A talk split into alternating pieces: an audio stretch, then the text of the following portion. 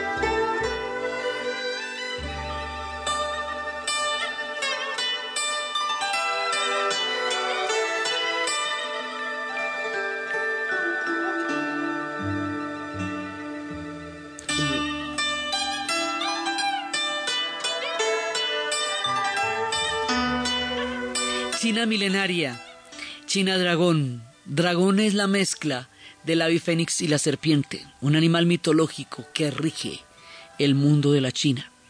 Este pueblo tiene las mezclas más inusitadas para Occidente, resulta calidoscópico, hay muchas chinas, puede suceder que cada uno vaya a una China distinta como sucede con su gigante vecino, la India, que también produce el efecto del caleidoscopio que cada uno va a una India diferente porque cada una de ellas es una experiencia personal distinta. Entonces, no existe una sola China como tampoco existe una sola India. Existen muchas porque los pueblos tan antiguos se llenan de multiplicidades, de multiculturalidades y de lecturas diferentes. Entonces, esta es una China, una China por donde vamos a ir y a transitar durante este especial. En su tiempo y en su momento habrá una serie con la contundencia que merece este pueblo milenario. Ahora es un viajecito, solo un viajecito por esta China impresionante, después de haber estado en el festivo anterior en el gran reino mágico de la felicidad de Bután. Entonces, esta China tiene un conocimiento de la antigüedad muy grande porque ella se la inventó, o sea, de los protagonistas del mundo antiguo es la China desde cuando pudieron manejar las aguas, desde cuando crearon los canales. Muy temprano en su formación como nación, muy temprano, generaron un pensamiento gigantesco. Es de allá que viene el confucianismo, esta recopilación que Confucio hizo, que conformaba un orden social un orden de círculos de correspondencias del soberano al súbdito, de los ancianos a los de los jóvenes a los ancianos, de los hombres a las mujeres, de las familias, círculos que hacen que haya una cultura colectiva y que todo sea un gran engranaje en el cual si usted hace lo que a usted le toca hacer, toda la estructura funciona.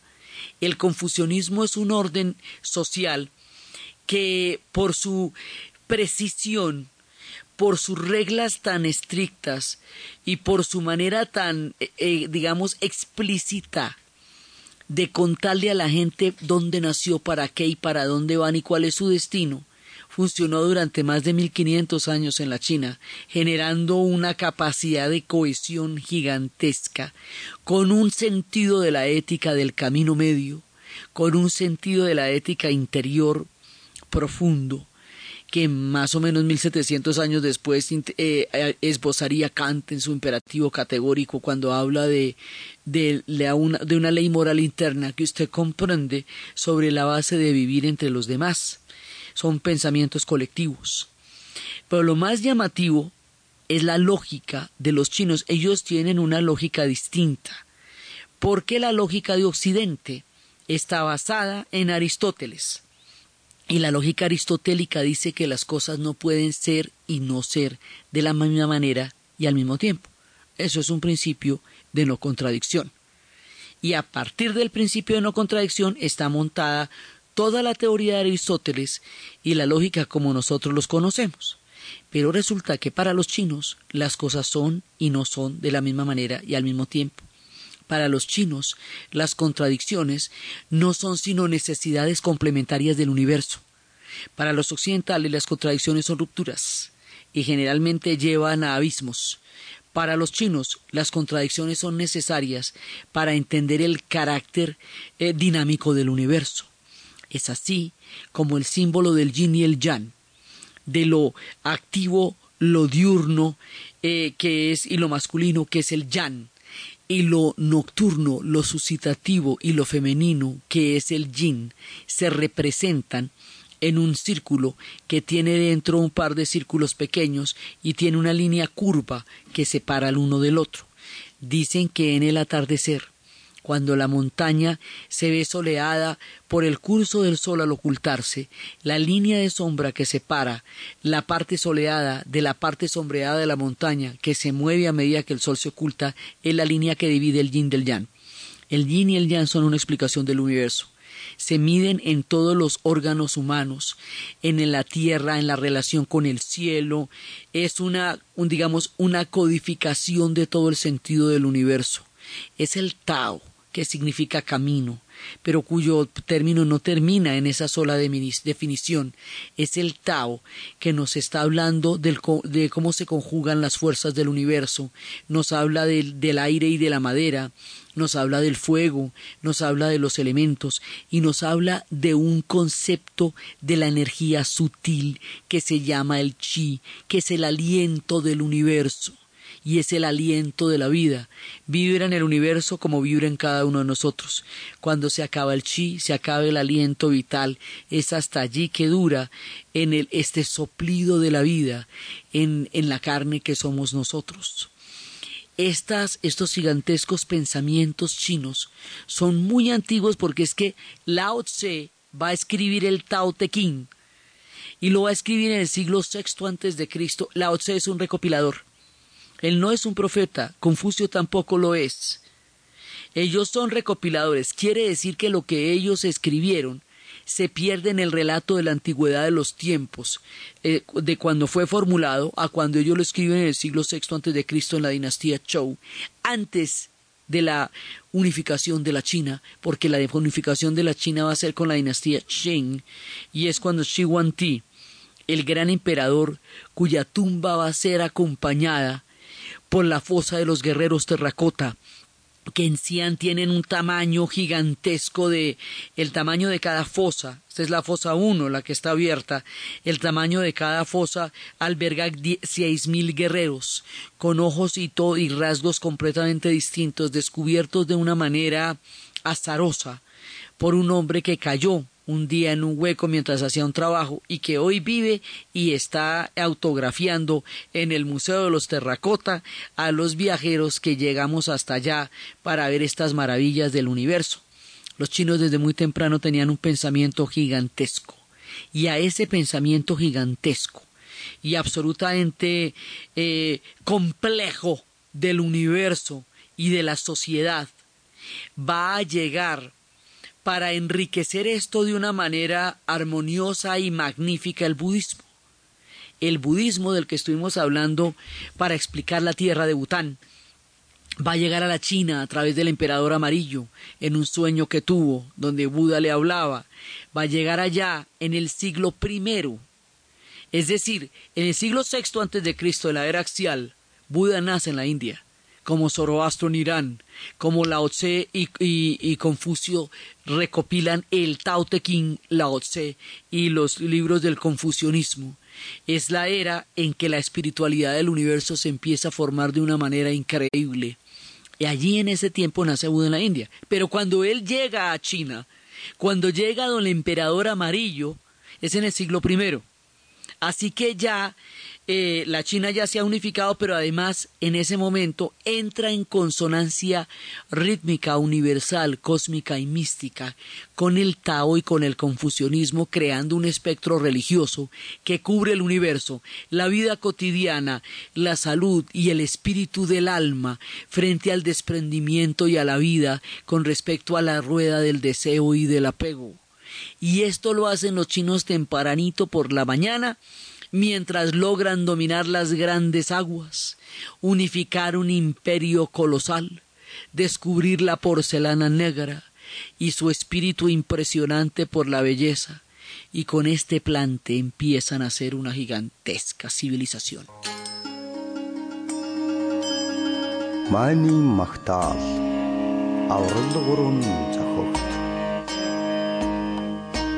Аврала горован цохохто алсылуга талвыржо ара хормагугэрэмтэн бүхэндэн нэтгэлтэ ом мани батмэ хом ом мани батмэ хом ом мани батмэ хом ом мани батмэ хом өтөлөгчи борхон би үнэн яснэ номод би قلت خمرين خوار قوتوي ورغلتي خمتر عوراري قوم ماني بطمة قوم قوم ماني بطمة قوم قوم ماني بطمة قوم قوم ماني بطمة قوم وندر ولند شطوي ورغند الله شلوي харангуй монхого белбусве хачга заммата гацчве ом мани батма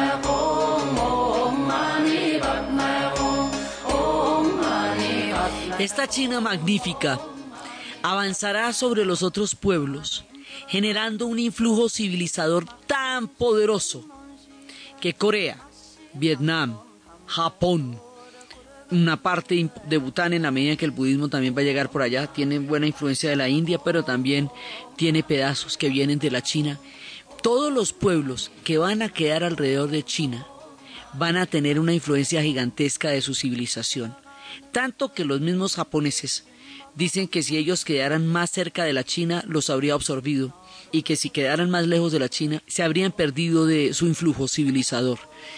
Lo que une a la China antigua, esta China desde el comienzo del dominio de los canales, con la China que existe hoy día, lo que crea esa cadena de unidad en el tiempo es el alfabeto, estos pictogramas, estos ideogramas, el alfabeto chino, los caracteres chinos, se han mantenido como tales desde el comienzo de los tiempos.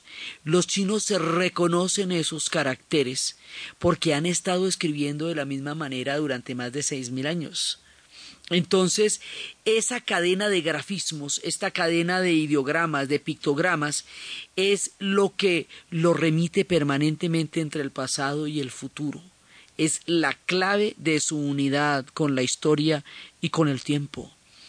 Este pueblo colosal va a atravesar por mil peripecias, va a tener sus dinastías enormes, la Ia, la Chang, la Chou, va a tener la dinastía Qing, eh, la Han, eh, la, la, la Sui, la Song, la Tang, la Ming, la Manchu o Qing, que llaman a la última dinastía, la del último emperador.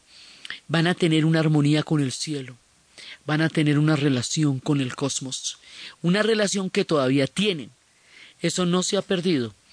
Van a tener una manera de entender el habitar, y esa manera de entender cómo habitan los lugares en donde viven es la que se llama el Feng Shui, que es una armonía con el cielo y con las fuerzas del universo, según cómo se distribuyan los muebles y aquello que puebla la casa donde habitamos, una manera de morar de acuerdo con el cielo, una armonía de acuerdo con el cielo, que es la manera como ellos han concebido su arquitectura y su forma de habitar.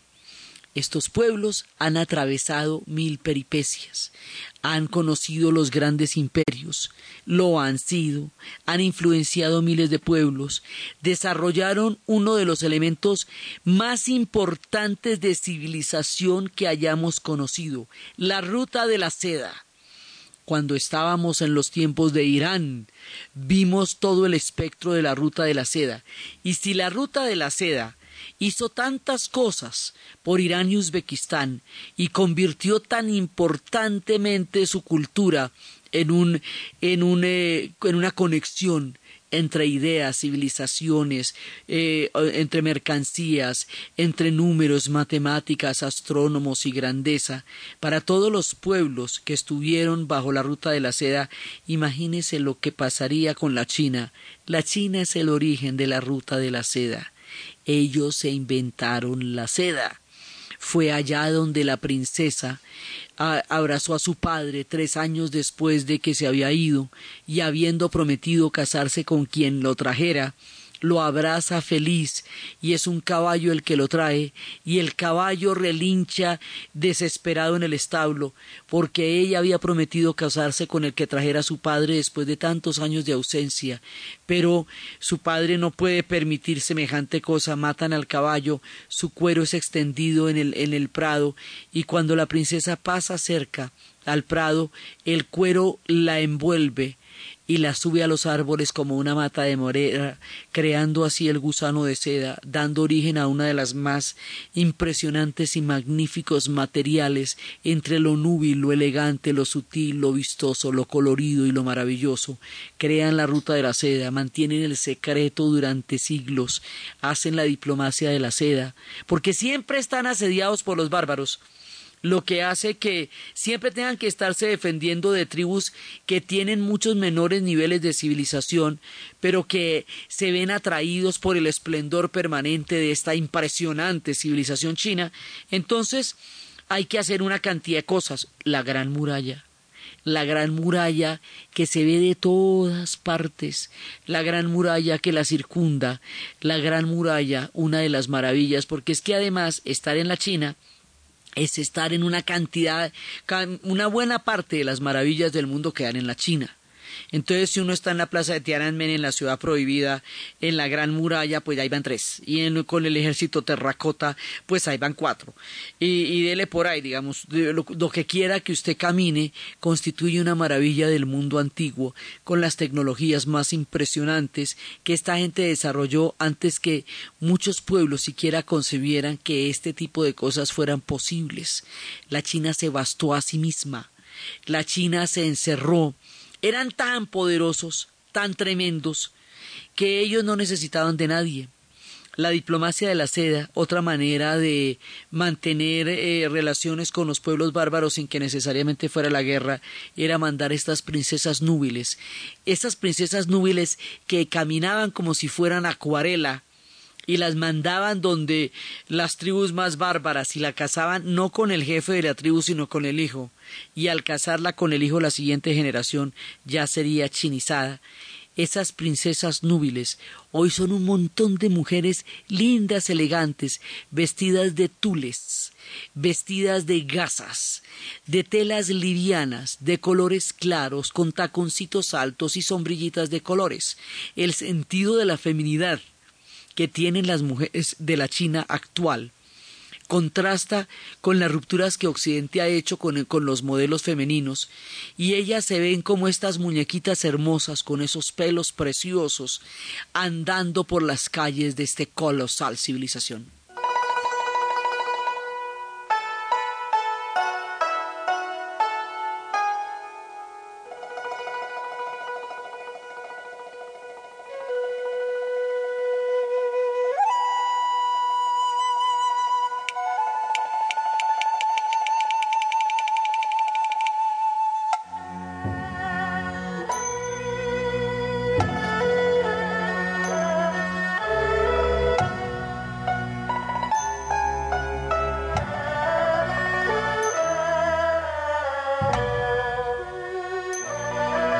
Vamos a una pausa comercial para seguir hablando de la impresionante China.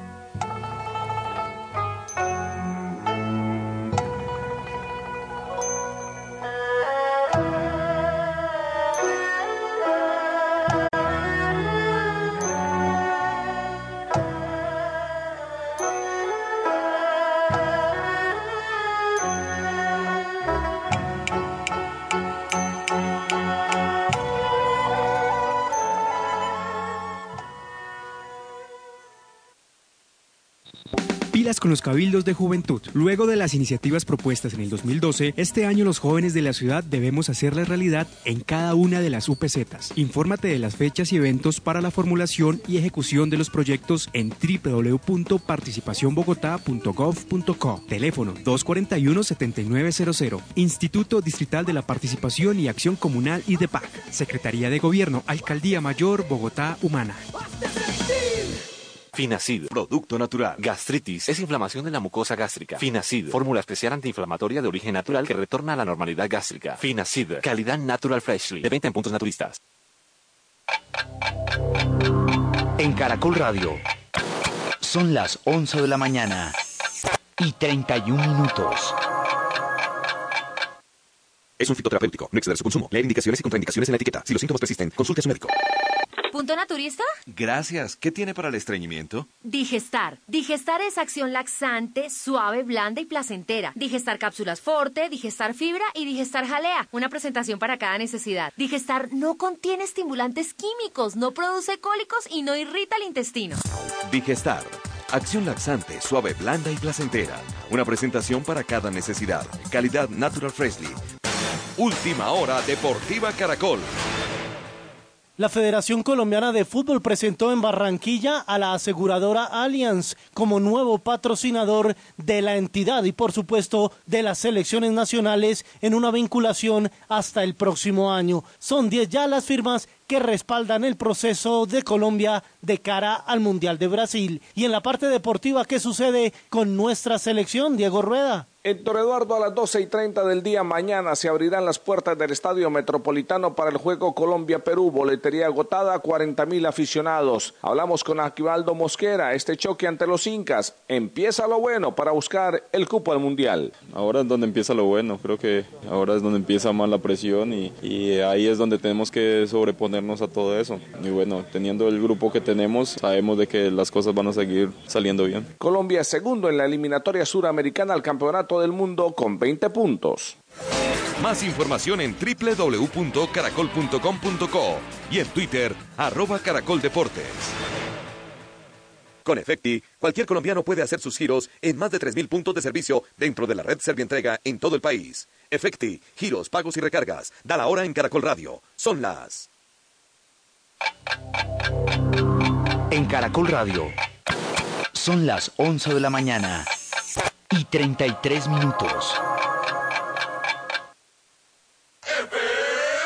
Ahora con Efecti ahorra tus monedas. Regístrate en el Club Mi Monedero Efecti, ahorra tus monedas y prepárate para ganar grandes premios. Es muy fácil. Ingresa a www.efecti.com.co y haz parte del Club Mi Monedero Efecti. Efecti, giro oficial de la Selección Colombia. Circulante, aliado de 472, Red Postal de Colombia. Tómate tu tiempo, vive intensamente y lánzate con el mejor estilo Orient. Orient Colombiana, distribuidor exclusivo de su marca Orient, Mirage, Puma Time, Luminox y Timex. Es tiempo de triunfar, es tiempo de un nuevo Orient. De venta en las principales joyerías y relojerías del país. Orient, 40 años, siempre contigo. Continuamos en Especiales Caracol con Diana Uribe.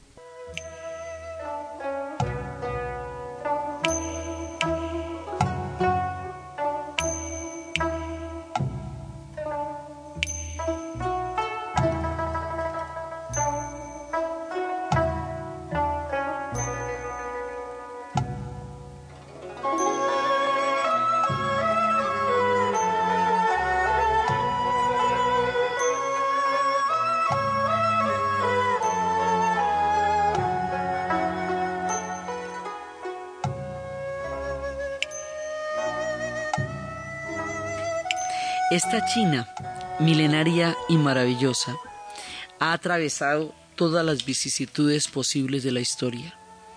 Porque ellos llegaron a un nivel de civilización impresionante, que es en la época de la dinastía Tang, cuando lo saben todo y lo tienen todo. Y digamos, cuando tienen las cosas sumamente claras. Y luego viene la dinastía Song. Y después de la dinastía Song vienen los mongoles y los mongoles destruyen la China hasta que quedan los huesos, pero se absorben y se vuelven una parte de ella y se vuelven una dinastía que es la dinastía Yuan y es en la época de los mongoles, en tiempos de Kublai Khan, cuando han absorbido el influjo civilizador de la China, cuando llega Marco Polo, y asombrado por todo lo que ve, escribe esas primeras crónicas, que son la primera mirada de Occidente a un mundo fascinante y milenario, que se había desarrollado sin que sus ojos lo vieran de una manera colosal y descomunal esa China de las dinastías, que ha tenido revoluciones muy violentas entre una y otra dinastía, esa China que después de la Yuan va a ser la Ming, y después de la Ming viene la Manchú, o la dinastía Qing, que esa ya es de un pueblo que no es Han, o sea, hay dos dinastías extranjeras, la dinastía de los Yuen que son mongoles y la dinastía de los Manchú, de los Qing que son manchú. Lo digo porque la raza fundamental de la China son los Han y se terminan llamando así por el esplendor de la dinastía Han, que es más o menos desde el siglo III antes de Cristo al siglo VI después de Cristo, esa dinastía determina el nombre de la raza fundamental de los chinos. Pero a pesar de eso, ellos, allá hay musulmanes, allá hay judíos que fueron llegando en diferentes oleadas a lo largo del siglo XX, allá hay minorías como la minoría, la etnia de los miao. Hay muchísimas diferentes etnias que conforman esa China, más de 54. Los miao tienen cantos particulares dentro de esta diversidad caleidoscópica de la China. tiếp quá út tay tiệp bốn rơ mi gấp kề lại nua chỉ trò khi ngã khi, chỉ trò có sợ âm. Phong mà chờ ta nhau quá. Ta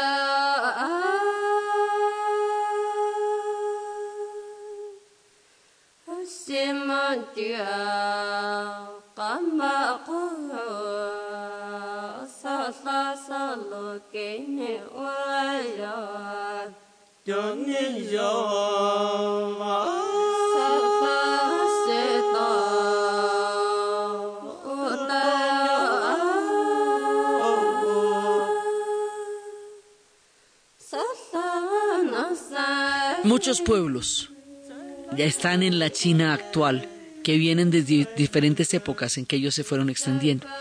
Después de la dinastía Manchú, se acaba la república, se caotizó todo. a finales del siglo XIX, el orden confucionista se resquebraja.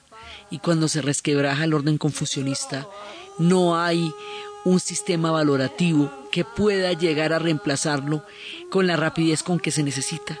Y en ese momento y en ese tiempo, Japón se vuelve la dinastía Meiji y crea un proyecto de unificación industrial al ser obligado a abrir sus puertos por la llegada del Comodoro Perry después de tres siglos de aislamiento en el periodo Edo.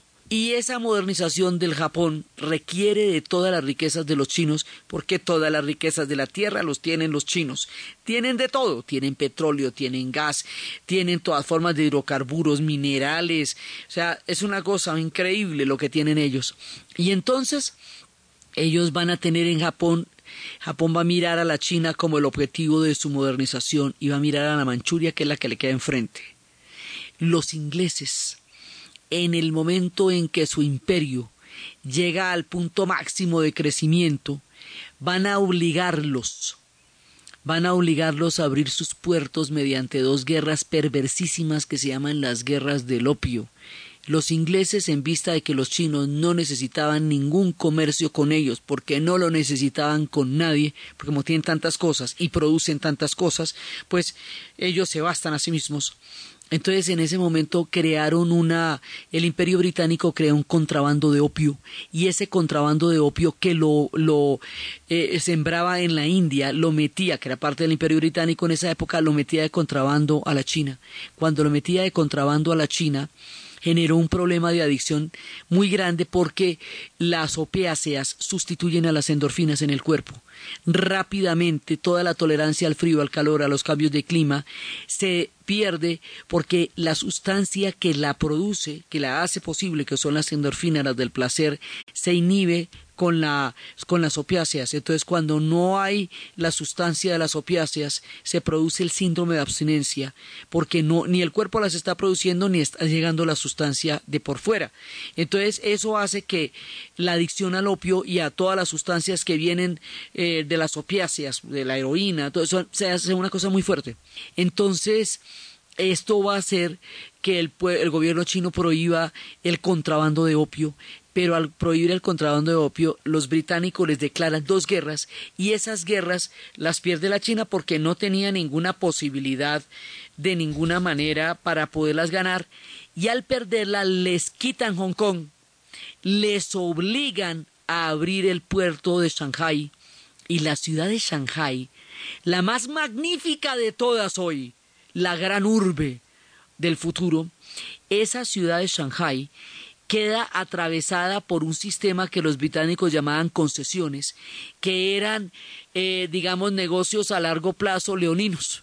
Esa, por ejemplo, como la concesión que le hicieron a, eh, a los persas, que todo el petróleo comprendido en el antiguo imperio persa, exploración, comercialización, iba a estar en manos de una compañía británica por los siguientes 90 años sin regalías. Bueno, pues aquí hacen una concesión desde el río hasta el final de la ciudad, que es la concesión británica, y otra al lado, otra franja, que es la concesión francesa, que están paralelos ahí, y una franjita que es la China. Y la ciudad se la toman y se toman el comercio y se toman otras cinco grandes ciudades y hacen de la China un imperio comercial a favor de los británicos y le ponen un letrero a los clubes que dicen prohibida la entrada a los perros y a los chinos en la China.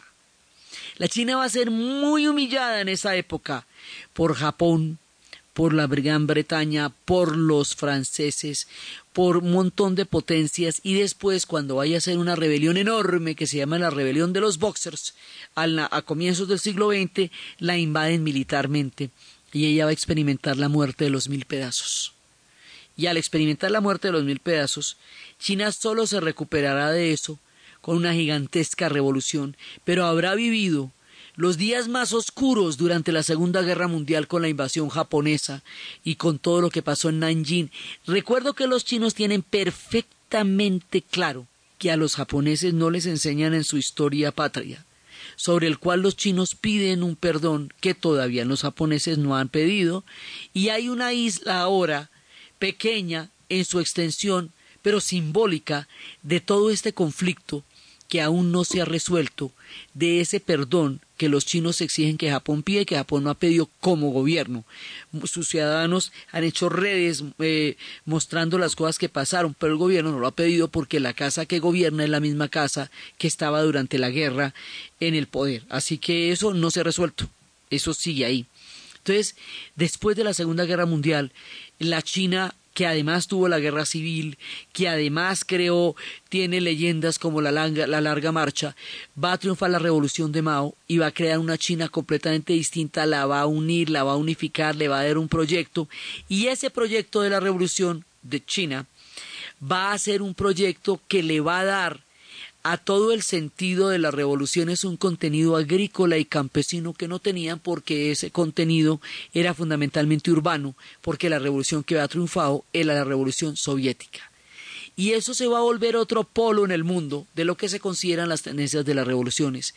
Y durante los años fundamentales de la Revolución China, y particularmente en uno de los episodios más controversiales de toda la historia, que es la Revolución Cultural, para muchos una gigantesca autocrítica de China frente a su futuro, para otros un desastre gigantesco frente a su pasado, hoy por hoy mirada con muchísimo recelo por los chinos de la actualidad, unos y otros fenómenos irradiaron en el mundo una manera de entender las utopías, que es completamente ajena a los chinos actuales, porque se les habla de eso y es como si se les hablara de ciencia ficción, un mundo extinto, un holograma del pasado, que todos los pueblos que, en los cuales los pueblos creyeron de una manera visceral, y que aquellos pueblos que lo originaron, la Rusia y la China, lo tienen como una anécdota de una parte de su historia, que fue tan determinante a lo largo del siglo XX.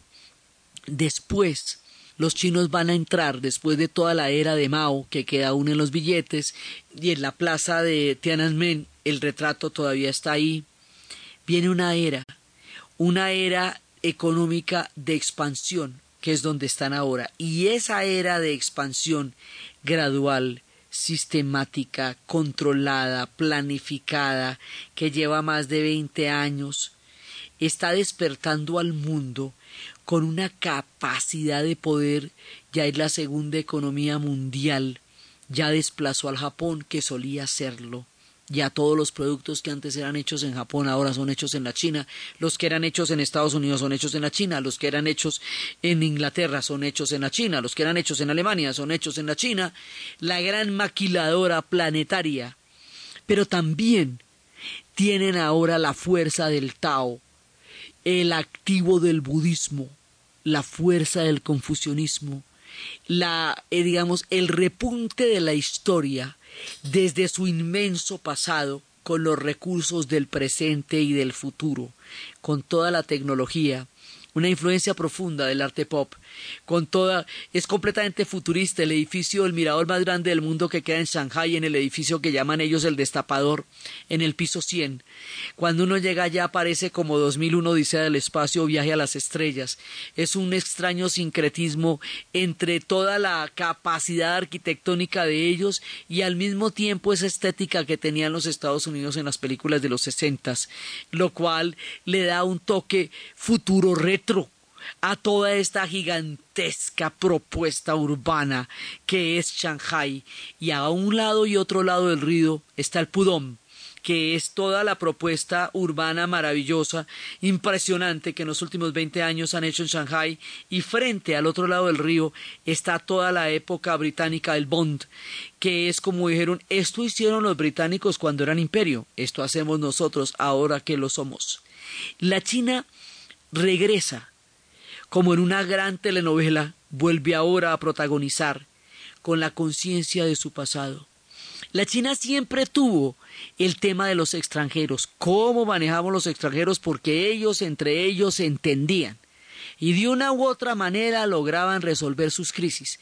Pero ¿cómo manejamos lo de los extranjeros? En el siglo XIX los extranjeros los manejaron a ellos, los doblegaron, los humillaron, los sometieron a condiciones tan terribles que el éxodo chino salió por todas partes, construyó los ferrocarriles gringos en Estados Unidos sobre los huesos de millones de chinos, se unió el Pacífico con el Atlántico, construyeron Panamá. Hoy una de las minorías importantísimas y definitivas en la cultura panameña es la presencia china. Estuvieron en todas partes porque la vida en China en el siglo XIX era imposible.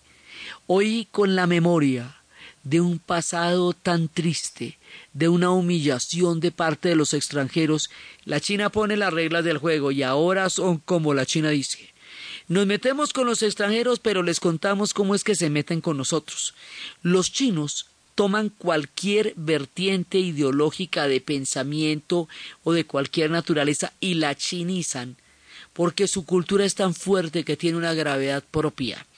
El capitalismo que ellos tienen, está basado en un sistema socialista, es decir, un régimen central planificado con un comité, con un partido que dice cuándo, cómo y dónde lo que nos lleva en los límites de la ciencia ficción con la política del solo hijo, que hace que cada uno de estos niños sea la esperanza de toda una estirpe, y que solo algunos, solo algunos, tengan una cosa increíble, un hermano, porque había algunos que conocimos que habían nacido en el 77 y en el 75, motivo por el cual tienen hermanos, porque en el 78 empieza la política de un solo hijo. O hay quienes tienen que pagar sumas de dinero enormes como para comprar una casa o un carro por el derecho a tener otro hijo.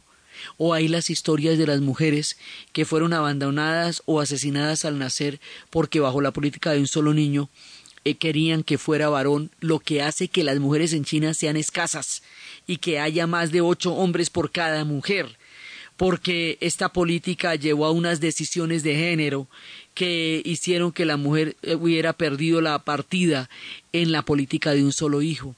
La mujer que durante tanto tiempo estuvo en la sumisión en el tiempo del confusionismo y las vendas de los pies, que sale a la luz del día con la revolución porque Mao las declara la mitad del cielo que hoy son un factor de trabajo decisivo y un equilibrio poblacional delicado que todavía no tienen, que llevan esta feminidad núbil y sutil en medio de toda esta generación súper tecnológica, súper yuppie, y en medio de una China rural que sigue siendo más del 70% del país, pero que poco a poco se va, se va transformando en un mundo eminentemente urbano.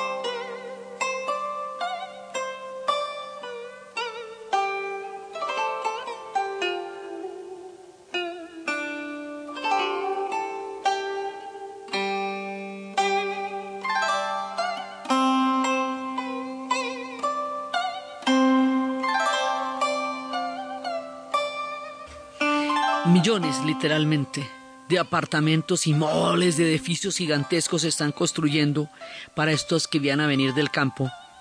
Las leyes para vivir en una ciudad o en la otra tienen que ser consultadas estrictamente. Las políticas públicas y las políticas que, digamos, que involucran a la mayoría de la población están estrictamente dictadas por el Estado, como el tema de tener un solo hijo. Eh, uno de escándalo que hay es que el director que montó los Juegos Olímpicos tiene siete hijos, lo que se considera una desproporción, una indisciplina, un escándalo de proporciones épicas, porque ¿cómo va a tener siete hijos donde solamente puede tener uno? La Villa Olímpica muestra el estreno mundial, el debut de China como potencia, el cu de agua, el nido del pájaro, la distribución de todo ese gigantesco complejo deportivo donde el mundo vio una de las más colosales y maravillosas inauguraciones que se haya hecho de las Olimpiadas modernas desde que el barón de Coubertin las volvió a restaurar. Una cosa impresionante que ellos estaban planeando con todo detalle en el día 8 del mes 8 del año 2008, porque su, eh, su mundo está codificado en numerología, porque su mundo es astrológico, porque su mundo tiene una armonía con la Tierra, porque su mundo es cósmico, porque su mundo está regido por el yin y el yang, porque hay toda una visión macro del universo que ellos manejan en su cosmovisión y en su manera de entender el mundo. Entonces, todo esto se suma con el presente.